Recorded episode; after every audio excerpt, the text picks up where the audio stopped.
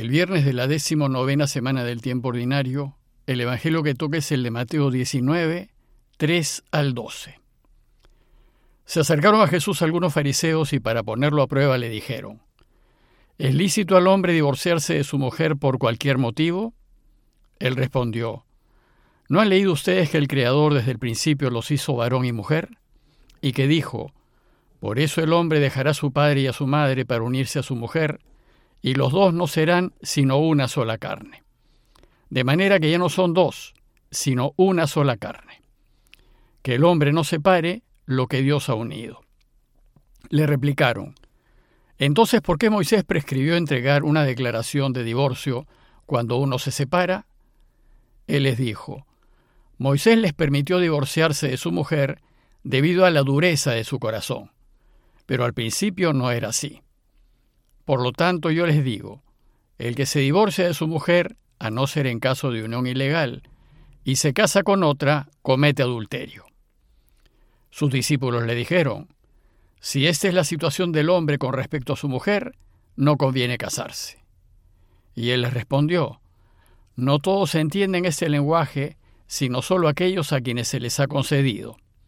En efecto, algunos no se casan porque nacieron impotentes del seno materno otros porque fueron castrados por los hombres, y hay otros que decidieron no casarse a causa del reino de los cielos. El que puede entender, que entienda. Mateo nos cuenta que Jesús dejó Galilea para unirse a todos los peregrinos que iban a Jerusalén a celebrar la Pascua. Este será el último viaje de Jesús a Jerusalén, en donde, como sabemos, lo matarán. Los relatos que siguen sucederán a lo largo del largo camino. Y el camino que los peregrinos solían seguir era bordear el Jordán en dirección al sur, a fin de evitar Samaria, hasta llegar al oasis de Jericó, para luego subir los 30 kilómetros que faltan hasta Jerusalén. Bueno, pues el relato de hoy empieza diciéndonos que se acercaron a Jesús algunos fariseos para ponerlo a prueba, y le dijeron, ¿Es lícito al hombre divorciarse de su mujer por cualquier motivo? Entre los peregrinos había fariseos que conocían muy bien las enseñanzas de Jesús acerca del adulterio y el divorcio, pues él ya había enseñado acerca de esto en el Sermón del Monte, en Mateo 5, 27, 32. Pero parece que ahora los fariseos quieren poner a Jesús en aprietos, pues el divorcio era un tema políticamente delicado, ya que la relación matrimonial de Herodes, rey de Galilea, era irregular y de conocimiento público. Además era también de conocimiento público que Herodes hizo decapitar al Bautista por oponerse a su relación con Herodías. Bueno, pues Jesús mantenía la misma postura que el Bautista con respecto a Herodes y su relación con Herodías. Por tanto, cuando los fariseos le preguntan a Jesús, parece que tienen en mente Deuteronomio 24.1 que dice, si un hombre toma a una mujer y se casa con ella, y descubre en ella algo que le desagrada, le redactará una carta de repudio y la despedirá de su casa. Según esta ley, Moisés permitía el divorcio si el hombre encontraba algo censurable en su mujer. Pero se trataba de una ley claramente injusta para las mujeres, pues ellas no solo no podían pedir el divorcio, sino que a la menor molestia el hombre podía despedirlas y ellas quedar desamparadas. En su respuesta, parece que Jesús tiene en mente otros dos pasajes de la Escritura. Génesis 1.27 que dice, ¿no han leído ustedes que el Creador desde el principio los hizo varón y mujer? Y Génesis 2.24 que dice, por eso el hombre dejará a su padre y a su madre para unirse a su mujer, y los dos serán una sola carne. En su respuesta, pues Jesús une estos dos textos de la Escritura para demostrarles que según la voluntad de Dios, cuando una pareja libre y conscientemente decide unir sus vidas en matrimonio, forjan una alianza indivisible que los hace una sola unidad, los hace uno. Por eso dice Jesús, ya no son dos, sino una sola carne. Recordemos que esta enseñanza está dirigida a sus discípulos, a quienes desean seguirlo y vivir como Él propone. Los otros, los que no son sus discípulos, no entenderán. La enseñanza de Jesús supone que la pareja se casa por amor, y solo por amor, y que no hay ningún otro interés subyacente, ni económico, ni social, ni de ningún tipo. También supone la recta intención en la pareja y el compromiso de por vida para vivir juntos en las buenas y en las malas, en la salud y la enfermedad, en la juventud y la vejez, en la riqueza y la pobreza. Por eso entre sus discípulos son inconcebibles los matrimonios con separación de bienes, porque no son matrimonios, sino contratos comerciales. Y por último, para el verdadero cristiano la palabra es la palabra y el compromiso es el compromiso, de modo que si dicen sí, será sí. El matrimonio cristiano supone, pues, a una pareja comprometida con el camino de Jesús. Cuando estos supuestos se cumplen, entonces el vínculo, a los ojos de Dios, es irrompible. Por eso dice Jesús, que el hombre no separe lo que Dios ha unido. Desgraciadamente en la vida no todas las parejas se casan cumpliendo esas exigencias. Muchas parejas no son libres al tomar una decisión tan importante. Muchas se casan por razones distintas al amor. Por ejemplo, por conveniencia, por seguridad, por miedo, por tener hijos, porque se les ve el tren, para no estar solos, etc.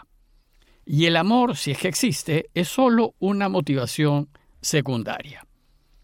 El problema es que si uno decide casarse por otros motivos distintos al amor, entonces es imposible que ese matrimonio resista y es imposible que la pareja sea feliz. También puede suceder que en una pareja uno haya querido vivir su vida según los valores de Jesús y el otro no. En este caso el matrimonio no podrá seguir adelante. En estos casos la Iglesia permite la separación.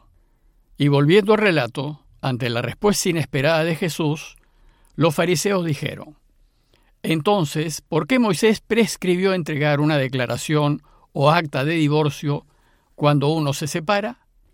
Jesús respondió que esa ley de Moisés no es ley de Dios y que eso no es lo que él desea. Es una ley que los hombres se han hecho por conveniencia o por la dureza de su corazón. Por eso dice el texto que Moisés les permitió divorciarse de su mujer debido a la dureza de su corazón. Pero al principio no era así. Para Jesús esta concesión de Moisés no debe considerarse una ley de Dios y añade que solo hay una excepción a los deseos de Dios. Dice Jesús, yo les digo, el que se divorcia de su mujer, a no ser en caso de unión ilegal, y se casa con otra, comete adulterio. La palabra griega porneia, aquí traducida por unión ilegal, significa propiamente infidelidad persistente.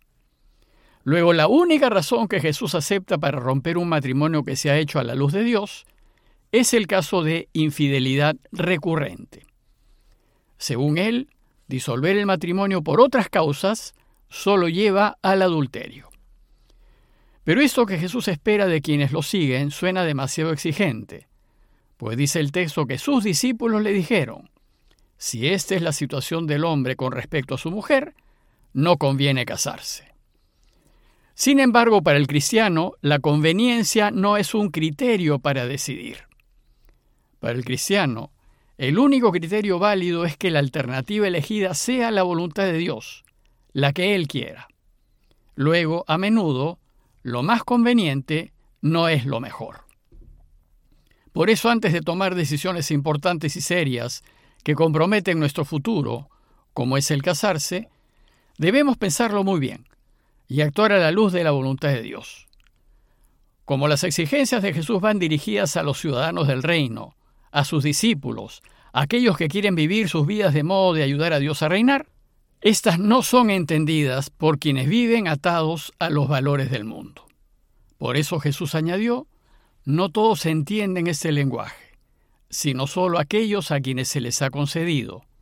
Y estos que entienden son los que deciden vivir sus vidas a fin de que Dios reine.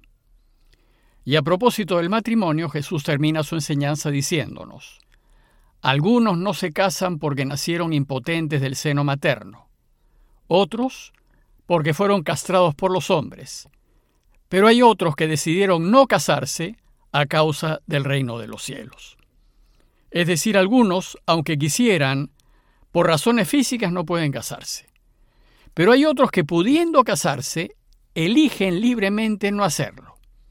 Ese es el caso de Jesús y el de San Pablo y el de otros muchos que elegimos vivir en castidad. Jesús eligió no casarse, no porque el matrimonio fuese malo, todo lo contrario, sino porque su primer y principal objetivo fue que su padre reine. Y si bien el matrimonio es muy bueno, sin duda mejor es que Dios reine, porque así todos se beneficiarán. Y para que su padre reine, Jesús estuvo dispuesto a sacrificarlo todo, incluso sacrificar la posibilidad de formar una familia. Y si elijo no casarme, ¿cómo ayudo a Dios a que reine? Si no me caso quedo libre y puedo jugarme la vida en favor de lo que es justo, verdadero y bueno, sin depender de nadie y sin afectar a nadie. Y puedo empeñar mi vida para que todos vivan con dignidad en favor de un mundo mejor. Y lo hago solo para que Dios reine, o como dice Jesús, por causa del reino de los cielos. Pues si bien la mayoría no puede hacer ese sacrificio, la mayoría sí lo puede ayudar casándose y formando una linda familia que tenga a Dios al centro. Como conclusión, los invito a considerar la importancia de tomar decisiones correctas, considerar lo importante que es decidir casarse a la luz de la voluntad de Dios, eligiendo lo que a Él le gustaría que eligiese. Y segundo, entender que en la lógica del reinado de Dios, lo que motiva el voto de castidad en la vida religiosa es el deseo de entregar voluntariamente la vida solo para que mejor Dios pueda reinar. Pidámosle a Dios su gracia para que todos los matrimonios y todos los que eligen el camino de la castidad descubran que hay más felicidad en entregarse que en ganar y en dar que en recibir. Parroquia de Fátima, Miraflores, Lima.